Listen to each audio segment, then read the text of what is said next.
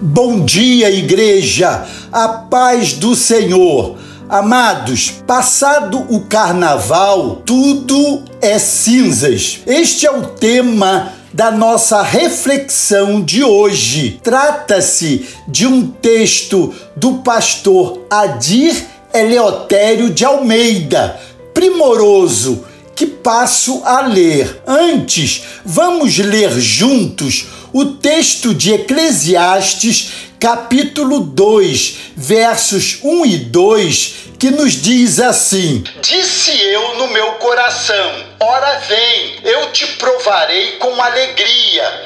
Portanto, goza o prazer. Mas eis que também isso era vaidade. Ao riso disse: Está doido. E da alegria, de que serve esta. Imagino Salomão se vivesse nos nossos dias. Talvez o Carnaval do Brasil fosse o lugar onde tentaria descobrir o sentido da vida na busca pelo prazer. Então, na companhia de mulheres, talvez caísse na folia quanto a cerveja, enxugaria todas e seria o número um da avenida. No momento, diria que a vida era boa, tipo sapo caindo na lagoa. Mas depois de quatro dias de folia, ele concluiria que o carnaval também é um correr atrás do vento. E então escreveria isto: Hoje é quarta-feira.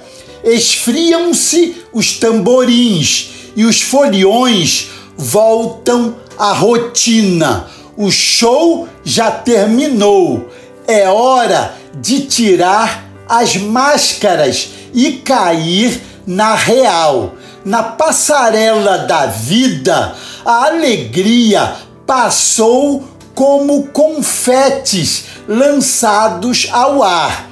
Nos pés, bolhas e inchaços. Na cabeça, o remorso brilha como purpurina, fruto de uma barganha louca do topa tudo por prazer. Antes que queime sua honra, sua dignidade e sua vergonha, antes que sua vida espiritual se torne uma vida carnal e você um produto perecível, antes que você deteste aquele sorriso bobo e a cara de assustado dos mais de mil palhaços no salão, antes que a árvore dos seus sonhos se torne em galhos secos antes que as chamas da morte